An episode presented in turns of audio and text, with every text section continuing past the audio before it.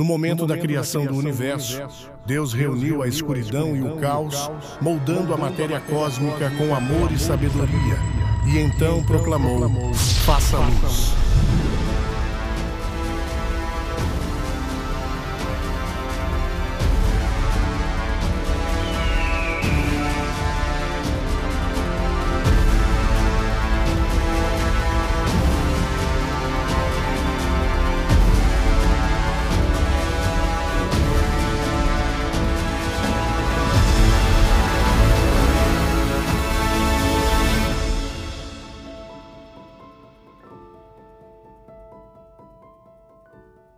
Quando eu criei esse podcast, muitas coisas vieram à minha cabeça, inclusive o motivo de eu tê-lo feito. E a palavra que melhor define ele é a curiosidade do que existe lá fora. What's our DNA difference? Qual é a diferença do nosso DNA em relação à dos chimpanzés? Você deveria ter aprendido isso na aula de biologia. É algo como 1 ou 2%, cerca de 1% de diferença. Contamos os chimpanzés como inteligentes? Os chimpanzés não estão construindo aviões e voando para cidades de chimpanzés, certo? O que faz o chimpanzé mais inteligente? Os primatólogos os trarão à tona e dirão: Eu já disse isso antes. Aliás, estou na internet provavelmente várias vezes dizendo exatamente isso, mas farei isso por você. O chimpanzé inteligente empilhará caixas e alcançará uma banana. Então, se há apenas 1% que nos separa, e ainda assim eles empilham caixas e temos um telescópio Hubble, poesia, filosofia, arte e comediantes, então você pode dizer: bem, que diferença faz esse 1%? Você poderia dizer. Mas vamos ter uma perspectiva cósmica sobre isso. Se há apenas 1% de diferença entre nós, talvez haja realmente apenas 1% de diferença de inteligência também. Talvez empilhar caixas para alcançar uma banana esteja a apenas 1% de distância do telescópio Hubble, da poesia, da filosofia, da música e da arte. Isso parece um tanto exagerado. Parece que deveria ser mais do que 1%. Porque você é humano e o ego humano não tem limites. Então, vamos fazer o experimento. Vamos sair no universo e encontrar alguma outra criatura que seja 1% mais inteligente do que nós, da mesma forma que somos 1% mais inteligentes do que os chimpanzés. Como seríamos para eles? O que um chimpanzé parece para nós? Você acha que existe vida lá fora?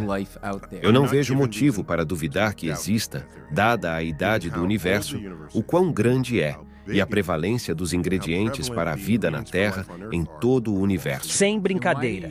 Por que usar a palavra medo? Por que você usa a palavra medo para essa proposição de que pode haver uma espécie lá fora que é 1% mais inteligente do que nós? Não, o medo é que eles nos deem sua frase mais simples e você não consiga entender. E não temos a menor ideia do que eles estão falando. A realidade que precisamos enxergar vai muito além do que a ciência física tenta explicar hoje. Hoje ela se concentra em entender o que acontece no que conseguimos ver, mas o espaço é surpreendentemente vasto quando consideramos o universo observável com no mínimo 2 trilhões de galáxias. Mesmo assim, muitas vezes, quando estamos estudando tudo isso, ficamos limitados a pensar dentro da roda, ou seja, nos concentramos apenas no que está ao nosso redor. Quando converso com meus amigos sobre esses assuntos, eu costumo usar muito esse termo roda e bato na tecla que raramente questionamos o que está neste exato momento acontecendo fora dela. E é muito engraçado porque muitos deles se limitam a dizer que esse é um segredo de Deus. Se olharmos para isso de forma mais simples, a roda, por exemplo, é como um veículo com várias camadas: um carro, uma moto, uma bicicleta, e nós somos parte exatamente da roda. Então, quando você coloca Deus como a resposta final para tudo, está basicamente dizendo que Deus está dirigindo essa roda, e somos reprimidos de questionar o que é esse ser que está no controle da roda que está girando. E mais raramente ainda, questionamos o que é o carro ou o que é a rua. A verdade é que por trás de tudo isso existe uma complexidade. Há uma razão para a rua ter sido construída e um motivo para a roda girar. E se fazemos parte disso, acho que é mais do que justo tentar entender o porquê. Olhe como as coisas podem se tornar incrivelmente complexas a partir de um pensamento simples, você pode chegar à conclusão de que se a roda existe, é porque alguém está dirigindo, e para que ela gire, é preciso haver um pensamento por trás disso. O carro, o motorista, a rua, a cidade, o estado, tudo contribuindo para a existência dessa roda girando para alcançar objetivos, distâncias e propósitos. Claro que não estou dizendo que nós somos carros, mas que somos criados com algum propósito. Agora, se você pensar um pouco mais sobre esse ser que está dirigindo a roda, você começa a questionar de onde ele veio. E esse é o pensamento que me acompanha desde que eu era garoto. O que está além da roda, que basicamente é o que existe além de Deus. É importante termos uma perspectiva sobre isso, mas é algo que a física nunca vai alcançar. Isso porque ela não procura por essas respostas, pois a física se concentra em coisas que podem ser medidas e observadas. Então, na minha opinião, questões filosóficas são o caminho para chegar a esse tipo de reflexão, infelizmente, porque nosso tempo de vida é limitado e não viveremos o suficiente para acompanhar essas descobertas. E como você chega a um consenso com a ciência, você considera várias opiniões e medições e chega a uma conclusão com base no que parece mais provável. Isso aqui é uma simulação? Eu tenho a mesma pergunta que você, eu, eu tenho essa dúvida. Eu confesso que eu tenho essa dúvida. Quando, quanto mais tu descobre essa, essas coisas misteriosas da existência, começa a dar mais dúvidas sobre o que, é tudo isso? Muita. E vai ser muito difícil bater um martelo. Não importa se vai ser daqui a 100 anos ou daqui a 10 mil anos, vai ser muito difícil bater um martelo. Nosso cérebro ele faz o quê? De um lado, ele refuta tudo. E do outro lado, ele tenta, tenta encontrar a explicação para tudo. Então, toda vez que você refutar uma coisa, ele vai buscar uma explicação. É como se estivéssemos tentando entender algo que nunca vimos antes, como um porco. Você pode dizer que algo é um porco se ele cheira porco, parece com um porco e age como porco. Mas na filosofia, você nunca viu um porco antes, então está tentando entender o que é um porco. Eu costumo dizer aos meus amigos que a parte da roda em que estamos é o que já entendemos mais ou menos, mas o que eu quero saber é o que está fora dela. Como fazemos isso? juntando pessoas que estudam física, química, o funcionamento do universo, sua composição, e chegamos às nossas próprias conclusões. Podemos estar errados? Sim, é possível. E é muito mais provável estarmos completamente errados. Mas uma dessas pessoas que tem uma ideia única pode estar correta, já que se existe alguma coisa lá fora, ela pode ser uma dessas possibilidades. Mas no nosso tempo de vida, a verdade nunca será absoluta, e o que podemos fazer para diminuir esses erros é reunir mais pessoas com pensamento crítico, ou seja, pessoas que cresceram questionando coisas, fazendo a mesma coisa que a ciência faz, reunir todas as informações e escolher o que mais faz sentido. Podemos estar errados? Sim, é uma possibilidade. E é por isso que é importante incentivar as pessoas a pensarem e raciocinarem juntas a terem uma mentalidade crítica para que mais pessoas questionem tudo para chegarmos a uma ideia comum. Por isso, me incomoda de verdade ver pessoas que não conseguem ir além desse plano de pensamento, que se concentram apenas no que está dentro da roda, pois essa é apenas uma pequena parte da história.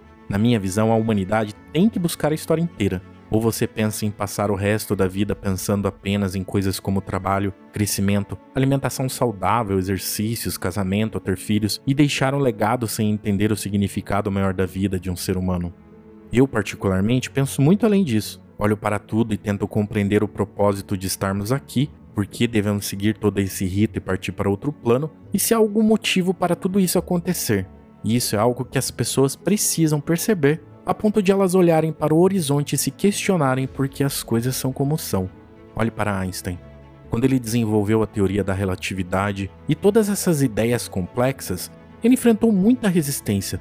Ele foi questionado, desafiado e até rejeitado, mas se ele tivesse desistido naquela época, talvez não teríamos muitos dos avanços que temos hoje. Ou outra pessoa poderia eventualmente ter descoberto o mesmo, ou talvez estaríamos seguindo um caminho totalmente diferente e até podemos estar equivocados agora. Física, aprovado. Matemática, aprovado. Zoologia, botânica, literatura, aprovado. O que nos traz ao francês? Especificamente, sua redação. Seu vocabulário é básico, a sintaxe simplista. Você não usou o futuro simples. Mas eu acho que é um excelente plano. Seja bem-vindo à Politécnica de Zurique. Então, Refletir sobre o que está lá fora é importante. Veja bem, o universo ele tem um padrão onde tudo é uma repetição. Parece uma ideia simples, mas ela pode nos responder muitas coisas. Quando olhamos para nós, seres humanos, e depois olhamos para o mundo microscópico, vemos muitas diferenças, pois as células são drasticamente diferentes de nós, mas elas estão lá. O ato casual de furar um dedo é um evento de certa magnitude na escala do muito pequeno.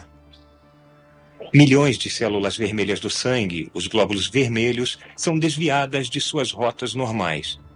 Mas a maioria continua a circular pelo corpo, levando suas cargas de oxigênio até os pontos mais remotos. Nós entraremos na célula viva, um reino, ao seu modo, tão complexo e lindo quanto o reino das galáxias e estrelas.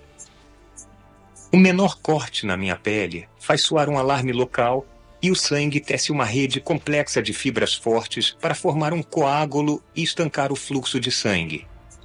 Há um equilíbrio muito delicado aqui. Muita coagulação e sua corrente sanguínea irá se solidificar. Pouca coagulação e você vai sangrar até morrer com o menor arranhão. O equilíbrio é controlado por enzimas instruídas pelo DNA. Aqui embaixo também há um tipo de esquadrão de saneamento composto por glóbulos brancos que entra em ação, circunda as bactérias invasoras e as consome vorazmente. Esta operação de limpeza é uma outra parte do processo de cura, de novo controlada pelo DNA. Estas células são partes de nós, mas parecem alienígenas. Dentro de cada uma delas, dentro de cada célula, há máquinas moleculares singularmente desenvolvidas. Ácidos nucleicos, enzimas, arquitetura da célula. Cada célula é um triunfo da seleção natural. E nós somos feitos de trilhões de células. Somos, cada um de nós, uma multidão. Dentro de nós há um pequeno universo. Desempenhando suas funções de sobreviver, crescer, manter a ordem onde vivem e eventualmente morrer. Existem células médicas, células policiais, células construtoras, células de manutenção e células trabalhadoras, cada uma desempenhando seu papel como todos os seres vivos. Mas você já parou para pensar se essas células se questionam enquanto desempenham suas funções? Será que elas têm um propósito em tudo o que fazem? Ou será que simplesmente fazem o que devem fazer? A questão é que assim como enxergamos as células de maneira estranha, o que pode existir lá fora pode realmente nos surpreender, porque assim como as células, esses seres podem ser completamente diferentes, e não há garantia de que eles se assemelhem a nós ou às células. Portanto, se já consideramos as células estranhas, o que pode existir além de nós pode ser verdadeiramente surpreendente e talvez até sejamos uma espécie de seres totalmente únicos.